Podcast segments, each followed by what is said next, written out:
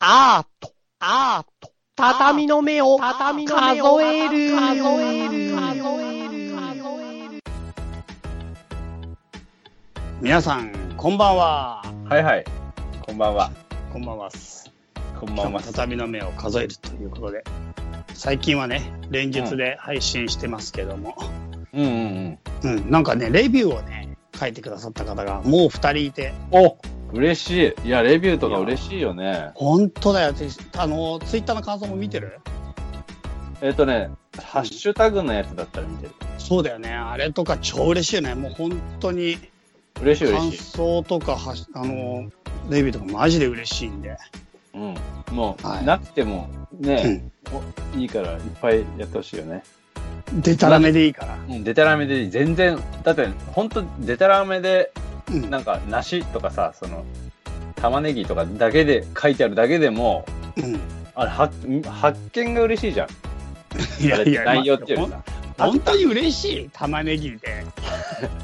でも あったみたいな感じが嬉しいじゃん、あれ。まあね、確かに俺も結構もうなんかチェックしちゃいしちゃってるね、最 近。しちゃうよね。毎日一応更新してるからみんな聞いてくれてっかなって。おかしいなってなるよね。なるなるなる、すごいだって、なんかホームページの方から見るとダウンロード数が実はわかるんだけど、あそうなんまだ。あうん、めちゃくちゃ少ないんだよね。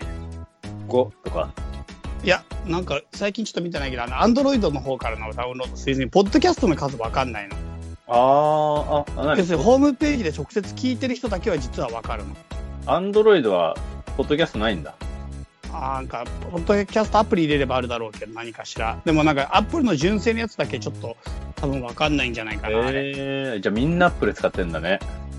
まあそうだといいけど、もしくは本当に全然誰も聞いてない から。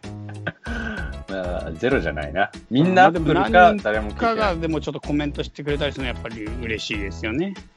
ね。やってるまあ甲斐がある。本当だよね。やってる、まあ、やってる回、回、あれだけど、あの、うん。嬉しいよね。あの、あ自己承認欲求が満たされていく感じ。満たされていくね。歌川くんはもう性欲と自己承認欲求しかないもんね。 最低な生き物 だな。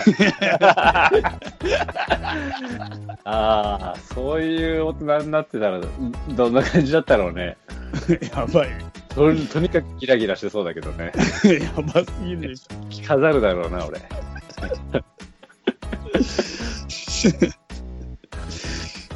そんな感じで、今日も話をなんかしていきたいと思ってるんですけども。はいはいはい。なんかありますか高橋さん気になること。あーあとね、うん。その、なんかさ、あの、うん子供と過ごす時間が多くて、おお。でさ、その、まあ、毎日何かしらこう、遊んでんだけど、うん。その、今日さ、家の塀に、うん。あの、泥水っていうのうん。泥多めの泥水。うん。カレーかうんこに近いぐらいのやつ。うん。あれに、何あれを刷毛につけて、うん。上に塗って絵を描くみたいなさ、うんこでここで。うん。本当はうんこを使うとこだよ。うん。けど、今の世の中の、あれではうんこを使う伝統は廃れて、うん。泥になってるんだけど、うん。海藻はうんこを使ってたってやつ。そんでうん、うんこがってやつなんだけど、うん。今日それをやっててさ、おう。で、まあそれ書いてる時にさ、その、うん。えーっと、絵というか、うん。その、あこってりこう乗ってくんだよね、壁の上に。ああの、油絵みたいにさ。乾くの乾く乾く。え乾くの乾くよ、乾くよ乾く。へか乾くとさ、あの、カサカサにひっつくじゃん、泥とかって。え。あんな感じでこう残ってってさ、そうちょっとなんか壁画っぽいというかさ、なんかいい感じなんだよ。で、なんかさ、その感じをやりながら思っててさ、その、えっ、と、俺がさ、この間小説家になりたいって言ったじゃん。うん。うん。あれみたいな感じでさ、うん。あの、画家もやっぱちょっと憧れんの。うん。うんこ学科だよね。 当たり前だろ、そ りゃ。当たり前だろ、そりゃ。それがまた復活させるんだから。あうんの、こが。今はもう禁じられたうんこを使う伝説のやつを。うん。で、どう、その、画家もさ、憧れんだけど、で、うん。なんかね、割とこう最近の若い画家の人たち20代とかうん。 30代前半の人たちの描いてる絵とかうん。もあのーインターネットでだけど見たりはしてるの。あこういうのが最近のこうわあの最近の現代のペインティングの人たちがやってることなんだって思って見てるんだけどさ、うん。正直さやっぱりこう何がうまいんだけど俺は何がこの人たちが問題意識にしてるかっていうのはやっぱり同じようなさ目線で置いてないんだよね。うん。であのなんだそのどういうことかっていうとさ多分絵を描くってことはさうん。好きなものを描くっていうこと以外にさうん。絵画的な何かの問題点を、うん。えー、と扱ってるわけじゃない。うん。絵画表面なのか絵画っていうマテリアルなのか絵画っていう制度なのか、うん。絵。画って呼ばれるものの構造なのかっていう絵画的問題みたいのを好きなものを描くのと同時並行でこう多分多分だけど扱ってると思うんだけどうん。彼らの問題意識が今2020年でどのくらいどどこにあるのかとかどういうところに全体として向かってるのかとか、それとも全体としてってあんま関係なくてもう個人的な追求点だけでいいのかとかっていうのが俺はその絵を見ても全く分かんないんだよねやっぱりうん。そそこね同じだけのこうさ見てきてる量とか話してき話されている内容を知ってないからさうん。で、わかんねえよなっていうふうなことを思いながら、その、うんこ顔やってて、うん。仮に俺が画家になるとしたらよ、今うからん。画家になりたいですってなった時に、どうやったらなれんだろうなって思って、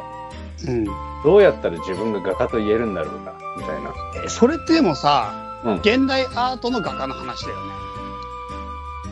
あ、そうだね、そうだね。うん、そうだね。そういうことだよね。なんか例えばさ、この前歌川君が言ってる中では、造形文化の担い手としての画家なんていうのはさ、もう全然なんかなろうと思えばなれるというか、まあそうだよね。うん、普通に、例えば、例えば普通に油絵を始めるとかでうんできちゃうわけだもんね。うん、うん、うん。そこになんか歴史的文脈がいらないというか、個人の感性の、なんか個人の必要性があるだけっていうのもある。造形文化としては別に自由だよね。そうだね、そうだね、そうだね。うんそう、だね。そういう意味ではやっぱり確かに、俺やっぱ美術っていう制度とかが、文化がが好きだから、美術っていうやつ、うん、ああいう感じのジャンルが好きだから、うん、やっぱりまあ文、あの、美術とか芸術っていう観点の中で、画家になるとしたら、うん。どうなまれある本当に現代アートの最前線の画家になるとしたらってことね。そうそうそうそうそうそう。はいはいはいはい。そういうところでも出しても、こう、問題のないというか、文句を言われないというか、文句言われたくないもんね、歌は言われたくないよ、文句。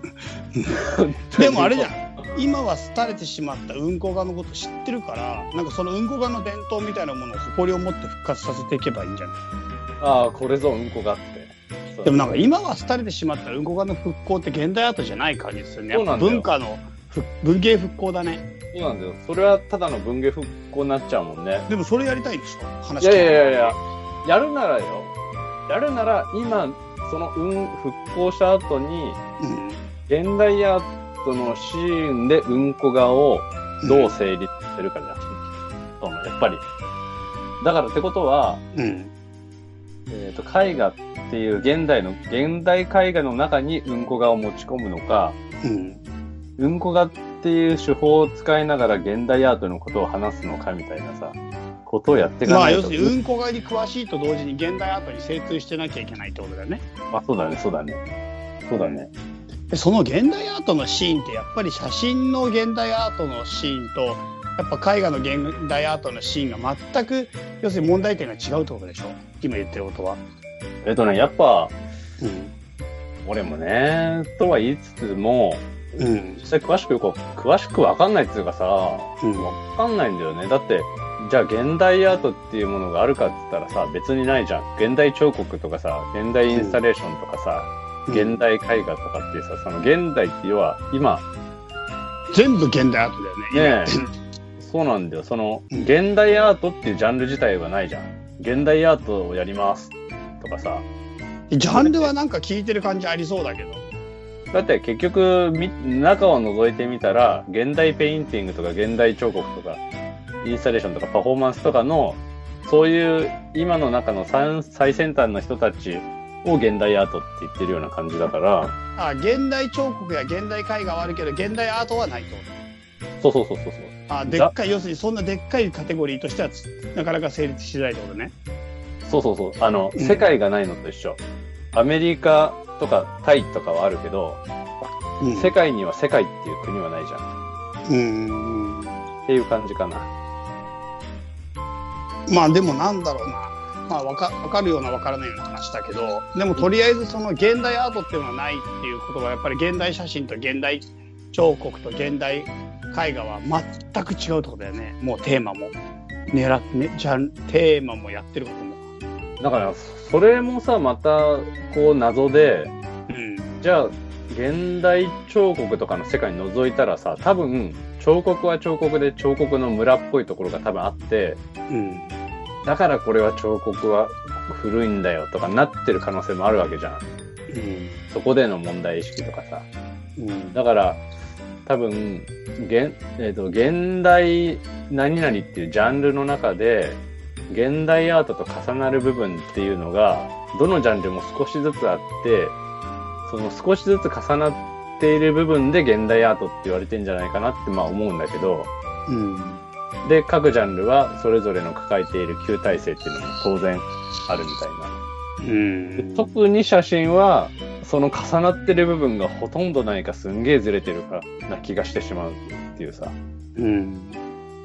まあでもなんかそこまで聞くと例えば自分が今からパン屋になりたいけど、あパンの作り方とかパンのこと何も知らねえなっていうことと同じぐらいってことえっ、ー、とねああそうだ小麦粉なを使ってこねて作ることは分かるし材料もまあネットで調べりゃ分かるしできないことはないけど、本当にパン屋がパン屋と言えるほどのパンが作れっかなみたいな感じってことだから絵は描こうとでも描けるじゃん別に抽象画なんて描け描こうとでも描けるけどまあ書けるよねうん、現代のフィールドの現代アート的なフィールドと言われる絵画は描けないというかことそうかなでもパンねパンの世界のその感じがわかんないから何とも言えないけどパン現代パンがあると思う、ああそうだね現代パンが現代パン屋とパン屋があった場合うんパン屋を開くことはでできるけど、現代パン屋は開けないかもしれない。っていうか、まあ、開き方がわからない技術的には要するに文芸的なレベルとしては要するにパンは作れる、そうそうそうそうそうそうん、造形的まあ造形文化の担い手としての絵は描けるう。うんうんうんうん。でも現代パンや現代絵画は描けないってこそうそうそうそうそう。そんな感じがするというかさ、それで、なんでそう、どうしたらなれんだろうか、みたいなのさ、要するに、どうしたら、じゃあ芸術家になれんだろうかって思ったの。じゃあ、俺わかんないから、じゃあ写真家になるにはどうしたらいいかっていうのと、とうん逆の考え方としてね、俺らの分かる範囲に当てはめたら、写真家になるにはどうしたらいいか。例えば画家の人とか彫刻家の人が、写真家になるって言った時に、うんどういう状態になったら俺は、しゃあ、確かに写真家だって思えるだろうか、みたいなうんふうに考えてみたんだよね。うんしたらさ、その、確かにさ、画家とか彫刻家とかインスタレーションやってる人もさ、写真撮る人ってやっぱ多いし、うんすげえいい写真集出してる人もいるんだよ。うんあの、めちゃくちゃ大御所の人で、ゲルハルト・リヒターっていう人もう写真集を結構出してて、うん。で俺が特に好きなのがあのなんかね林の中をひたすら500枚とか1000枚とか撮ってるシリーズなんだけどうん。もうその林の映ってる景色がうんただの縦線の抽象画に見えるというかうん。もともと画家だよね。もともと画家の人うん、本当。現代美もともとっていうか、なんか、だんだんそうなってくると、写真家とか画家とかっていうので、なんか、最初に、最初に定義するのもなんか不思、不難しくなってくるね。まあねもう確かにその現代アートみたいな分ジャンル広いジャンルで語るときはうん。ペインティング出身とか、もともと何々をやっていたとかっていう風な書かれ方をすることあるよね。う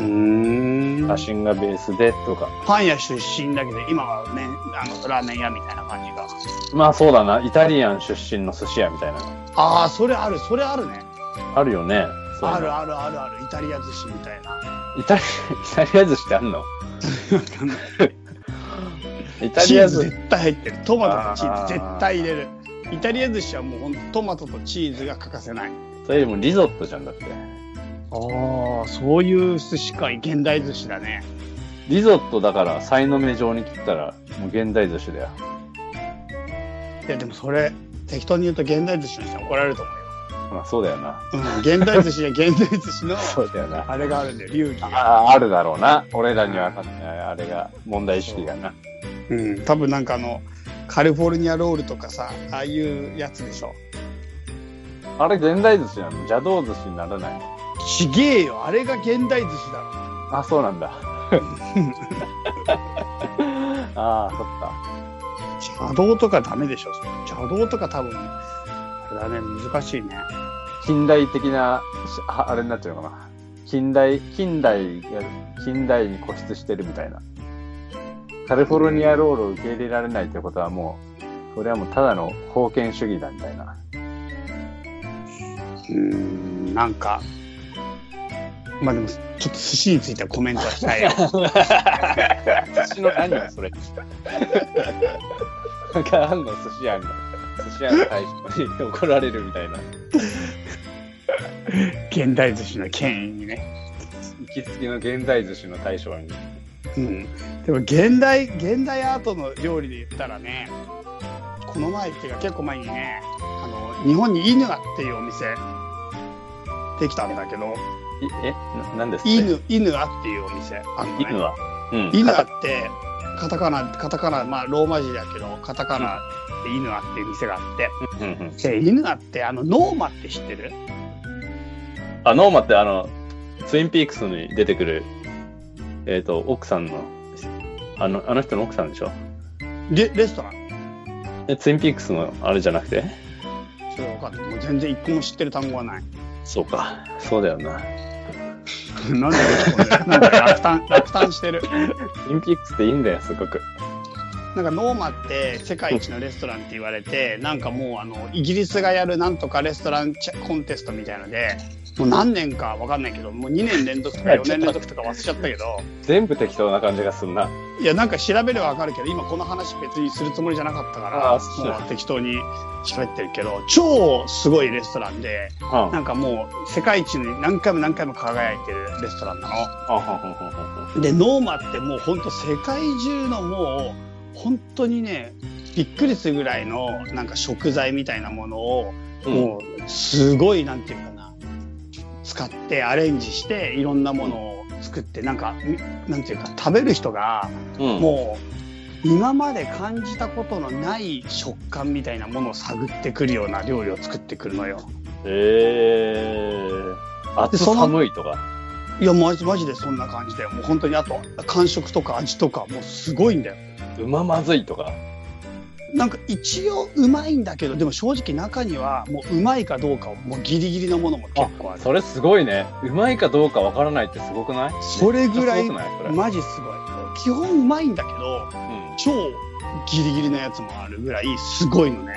すごいね、それ。でそのノーマが日本に出し出した店が、まあ、ノーマのトップシェフの人が、まあうんトーマスさんっていう人がもうノーマの元トップシェフが日本に来てへえ日本で開いたレストランがイヌアっていうレストランなの。はあはあはあはあはでそのレストランに行ってきたの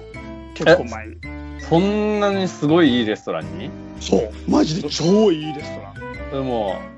あれモーニングとか着なきゃいけないやつじゃないあのシルクハットとか、もうね本当にもう全員ね毛皮のコーやばいねウェイターもでしょだってトそうウェイターももうみんなすげえなもうそ毛動仮面と物アかレつけルてギ仮面とかつけてーくしゃみすごそうじゃない動物もアレルギうーすごいシルクハットとかもうなんか23個ぐらいかぶってるおおだいぶ高いね高ければ高いほど馬車で来るやつよねもうみんなね12時までに帰らなきゃだ急いで ああ長い夕飯にして長いからいいっちゃいいけうんど飲み会にして早いみたいなやつそれのランチに行ったのよああじゃあまだ時間大丈夫だねそうでもマジでもうねいや俺本当にあそこ行った時にいやすっごい高いレストランですっごいいいレストランでまあ行くのも楽しみで、まあ、初めて、ね、そんなところ行ったって感じで行ったんだけどまあいろいろもう本当におしゃれだしなんか料理もすごいし、まあいろいろあるんだけど、うんもうさっきも言ったようになんていうのかなもう想像を絶するぐらいななんかちょっといろんなものが出てきくるんだけどメインディッシュがまずメインディッシュでいろんなものがねもうたくさん料理出してくれるねちっちゃいものが全部、まあ、3口ぐらいで食えるものがどんどんどんどん出てくるのねおーすごいねそうで昼間なんだけどさそのうん店のメインディッシュそのシーズンのメインディッシュはうん肉も魚も何にも出なく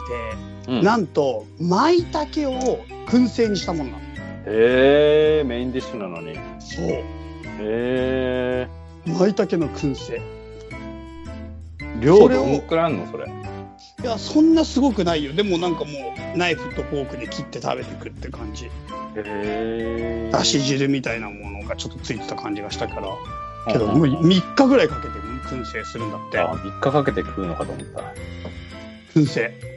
燻製ねすげえ時間かけんねでもそういうのとかうんなんかあとなんだっけな何が出てきたかちょっとちょっとメニュー今どっかにあるかなとにかくメニューもどっかにあるんだけどうんまあなんか昆布みかんっていう山椒みたいな山椒というかみかんの葉っぱなんだけどすごい匂いが強いのがあるのねうんうんうんうんその昆布みかんの葉っぱみたいなものをなんかお茶昆布こ昆布茶と混ぜうんてそれをドリンクにしてへーなんかそれもなんかおしゃれなノンカフェインドリノンアルコールドリンクとかになってんのへえでもそれもなんかうまい味の出汁がするのか香りがいいのか清涼感があって美味しいのかなんかもうちょっとわからないみたいあなー奇跡がわからないってすごいねそうすごくないそれってえわでそからないってこんとこの最後のね全部食べた後のデザートもね超見たこともないような果物が出てくるんだけど全部日本のものなんだけど日本全国のもうほんと津々浦々のものすごい食材をもうもうトーマスさんたちがもう探し回ってその超こだわりの素材をもう今までにありえないアレンジにしてまあみんなのそのお口に届けるみたいな感じだね。うんうんうんうんで一番最後にもうデザートもめっちゃ美味しいやつも食べた後に出てきたのがうんなんとね松ぼっくりの実なのへえあんなもん食えるんだそうそんなものがいきなり枝に刺さって最後出てきてえデザえこれえちょっと待ってデザート本当デにザートの後にあ最後に最後にでえー松ぼっくりの実の本当に開く前の前の最初の超ちっちゃい親指の頭ぐらいの大きさの実が出てくるの。うんでそれが最後のやつでまあ食べてくださいって感じで食べるんだけど。うんもうねちょっと正直言って、すっごいえぐみがあってへえで甘いんだけどえもうなんかうわーって感じのえぐみが口に超広がってくにゃくにゃくにゃって松ヤニみたいのがもう口の中に広がってうわま香ずそうりそう香りは超いいんだけどうんすげえうまいかまずいかって言ったらちょっとえぐみが強えなうわーみたいな感じな状態なのよははははそれがラストではは終わったんだけど、うんういんやでもあの店は本当になんていうか今その現代アートって出たけど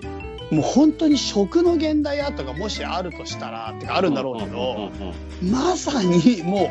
うほん俺たちのなんていうか味覚の未開拓な部分をマジで攻めてきてしかももう世界のあらゆるなんかうまいものとかあらゆる贅沢なものを食べ尽くした人が多分来た時にこんな味がまだあったのあかーみたいななるほど。今まで経験したこともない味覚じゃみたいな世界なの。なるほど。てか、まあそういうことだよね。うんその最先端ってね。そう。だから最先端すぎて、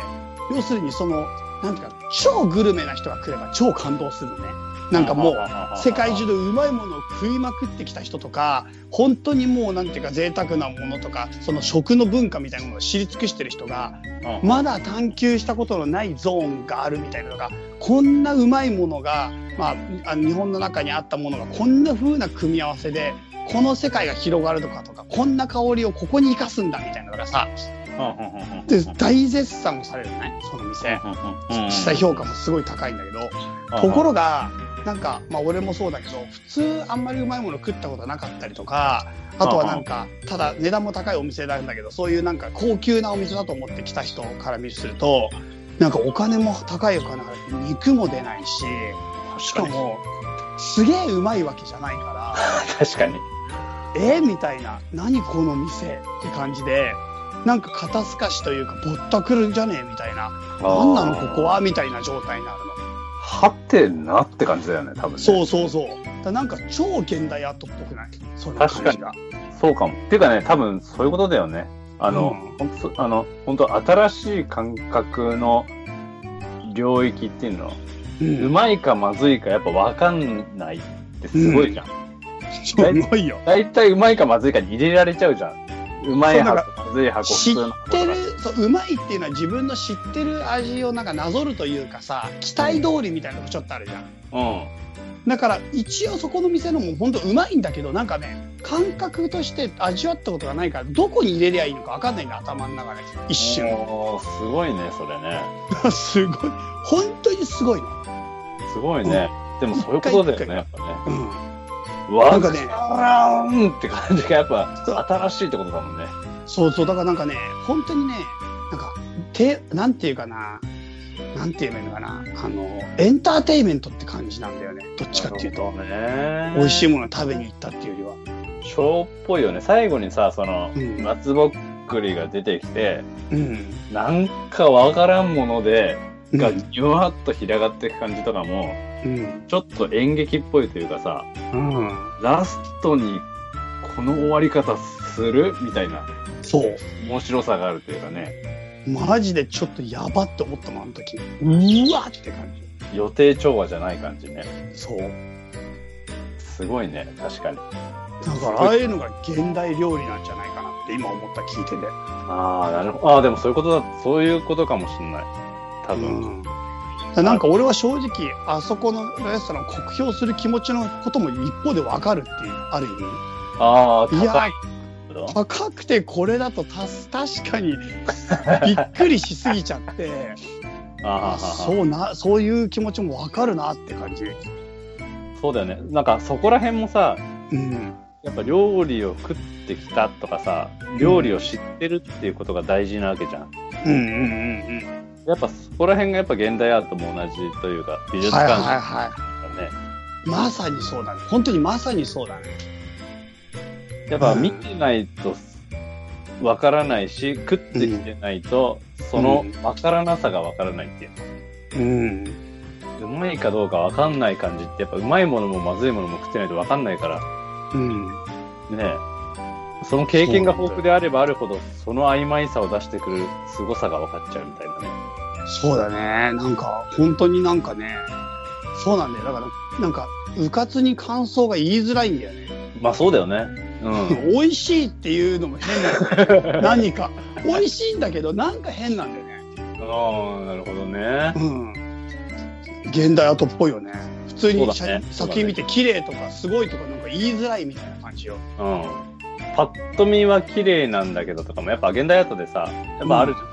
ゃん。うんパッと見するとシュッとしてる感じの印象みたいな。うんうんうんうん。が、面白いのかどうかは分からんみたいなさ。そうそうそう、そんな感じだった。そうだよな。そうだよな。だからそういう意味では、本当マニア向けになっちゃうよね。うん。最先端みたいなやつってね。そうだね。マニア向けというか、まあでも、多くの人、結構やっぱり人人気というか、全然予約は全く取れないんだけど、うんうんうんなんか結構いっぱい人は来てると思うんで、いろんな人もまあ珍しいというか、まあ、箔もあるしね、世界一のレストランのトップシェフがやってるっていうんで。うん。でもさ言ってもさうん、あの新宿ですげえ腹減ってて急いで飛び込んで入ろうっていうノリじゃないじゃんとかノリじゃない仕事家で飯作るのめんどくさくてチャリンコ乗って食いに行っちゃうっていう味じゃないじゃん、そうだね。まさにそうだね。うん、そういう意味ではやっぱりマニアックだよねそのマニアックだね大衆化できないしこううん日常化できないよね、うんうんうん。確かに。うんあもそういう意味ではあるね、現代料理とね、料理の分野にね。うそうだよな確かにそうだと思ううん面白いよね人間の感覚ってねうん。それで現代画家になりたいけどなれないの。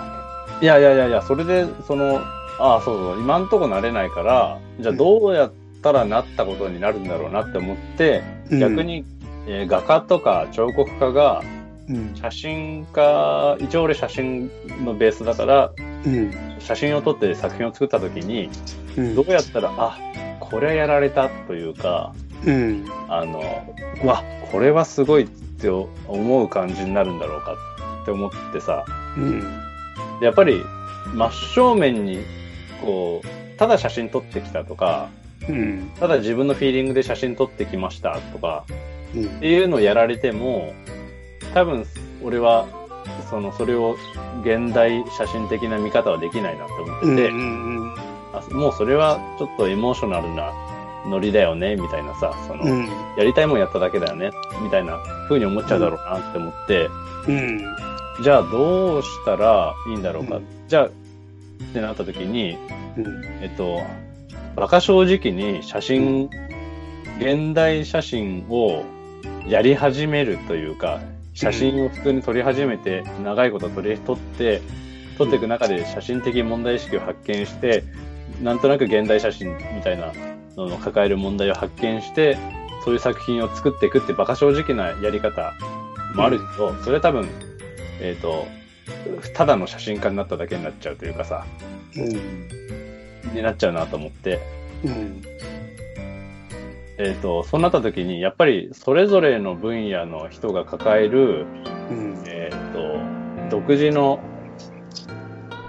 えー、と分独自の芸術分野の問題意識ってあるじゃん。うん。俺何か全然わかんないけどさ絵画表面なのかあのわかんないんだけどそのその分野での独自の表面の問題意識を、えー写真でもって解決したとか。あの、その分野の問題意識をただ写真っていうアウトプットだけでややったみたいなやり方をされたら、俺はやっぱすごいなって思う。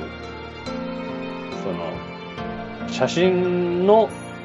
写真家が、あー写真の構造の、えっ、と、最先端を他の芸術家がわざわざやるんじゃなくて、うん。その芸術家がやってる分野の最先端の問題をうん。写真を使って乗り越えたみたいなところに多分。俺は嫉妬するから、うん。それももし絵を描くならうん。現代ペインティングとか現代彫刻をやるならやっぱり写真的問題を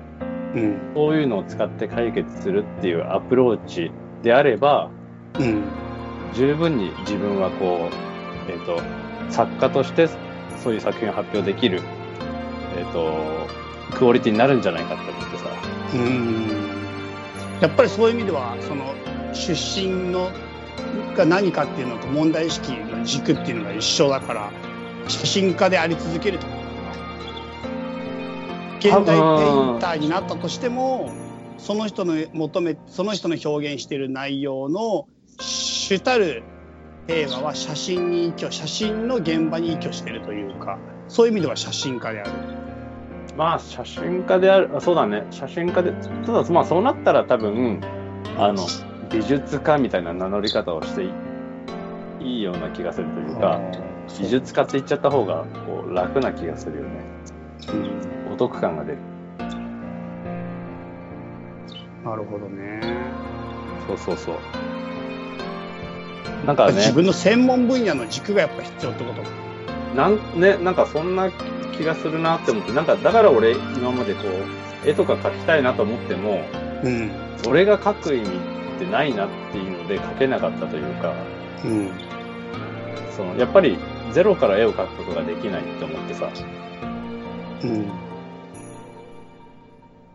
ゼロから絵を描いてそれがそのアートと言える気はしないって思ってずっと描けなかったの。うん。だからそういう意味で自分のところからか自分の写真的問題を絵で絵を使ってこうトリック的に乗り越えればうん。俺は絵描けるなって思ってちょっとなんか、ほどね。なんかやり方数がねさ数学のさ、うんなんかさ、何年もさ、この前さ、ABC 予想だっけなんか解明された、証明されたとかさ、あフェルマーの最終定理がさ、まあ証明されたってもう何十年か前にあったじゃん。ああのなんねかああいう俺うん。説明読んだけどマジで1秒も分かんなかったいやでもあのここの前の ABC 予想なんてもうだってマジで世界の超一番頭いい人たちがか10年ぐらいかけて論文読んでやっと分かっやっと合ってたみたいな話だから分かるわけないんだよ俺たちそう何が問題かも分かんなかったしああれやばいねあれはもう何を何かも俺分かんない何を悩んでるのかも分かんない なそうそうそうでもねなんか俺が言いたいのはああいうののやつでなんか自分が分かる範囲のやつなんか読んでフェルマーの最終定理とかのやつも意味は分かんなかったけど分かったこととしてはうんその最終定理をそのなんていうかな攻めていくフィールドが例えばそれが数式だとしたらその数式みたいなものでの問題だったのにそれを幾何的になんか図形的に解釈してったら実は解けたみたいなさなんか違うあーフィールドうんうん、なんか数字の上の問題だと思って数字でガチャガチャやってたものが実は図形的処理にしたら一瞬で解けるみたいなことってなんか往々にしてあるなと思っていてえー、もう俺には全く想像がつかない数字がなんで図形になるのかもまずわからないしねうん、なんかそういうのを俺はすごく、まあ、たく算数とか数学の問題でもそうじゃんなんか、まあ、もうそうなんだけどすげえ難しい問題とかがあった時にそれをあえて図形的に処理したら一瞬で解決できるもちろん数数字的な数式数理数式的な処理でも解決できるようなことばっかの、まあ、学校で教えるようなこととかは多分そうなんだろうけどうんうん図形的に処理してしまえば瞬間的にできちゃうこととかも結構あって。うんうんなんかそれってだから例えば写真の中で本当は抱えてる問題が絵画的に処理したら一瞬で実は絵画に見出せるみたいなこともあるのかなって今聞いて思ったけどああね俺もなんかそのその話を聞いて確かに間違ってないかもうんうんそれができたらさ俺やうっんぱりもっと楽になるじゃん、ももっっと、と楽楽しみが増えるじゃんそうだよねなんかそうだよね今の数学的な話が本当にそのまま当てはまるとしたらずーっと数字とにらめっこしてもどうしてもどうしてもどうしても悩むしかなくてアプローチして説をどんどんどんどん上げるしかないけどどれも決定性に欠けるというかだろうなっていうぐらいまでしかいけないのが図形にした瞬間スパッと解けたっていうかこれだっていうのが確実に実感できるというか。うんうんそういうことがもしかしたら表現にもある可能性があるよね。あるよね。まあ、あるよね。しかもなんか、それで、新しい分野にジャンプじゃなくて、その、やっぱ、自分のやってた分野の問題を解決するっていうのが、ちょっと、俺は、こう、なんだろう、その曲がり道感がやっぱいいなと思ってさ。うんうんうんなるほどね。それで画家になることにしたんだ。いやいや、 まだなん、まだなんねえけ ど、まだなんねえけどさ、うん。それだったらやっても許されるなって思って。うん。なんか、それだったら、自分がちゃんとでき、やる理由があるから、うん。いいなぁと思って。なんかやり、うんやりたいよね。なんかやりたいよね。もうやるためになんか理由を見つけるんだろうけどさ。やれる理由を、うん。これからね、見つけようかなぁみたいな感じ。うん。そうかそうかなるほどね。それで今日はじゃあうんこがやってたんだね。そう、それでうんこがやってたの。見つかるといいね。適当だな。そうだね。写真の問題をどうにかしてうんうんこを一回通さなきゃいけないからね。 うんうんうん。うまくいくかな。うんこを、なんとかうんこを通せるかなっていううん、のを考えなきゃいけない、これから。そうですね。はい、わかりました。というわけで、今日も畳の目を数えるでした。はい。はい、皆さん、あの本当にマジでツイッターもそうだし、ツイッターハッシュタグ畳の目とあとはもうレビューももう本当にどしどしお待ちしてますが、メールも待ってます。メールもね、皆さんからいただいたら読んでいきたいと思います。そう。えーっと歌川チャイアットマーク Gmail.com ということでメールもどしどしお待ちしておりますので、また本当にご感想いろいろください。はいはい、では今日はこんな感じでまたはいさようなら。さよなら、さよなら。今日かなり綺麗にまとまった感じするね。ああ、よかった、よかった。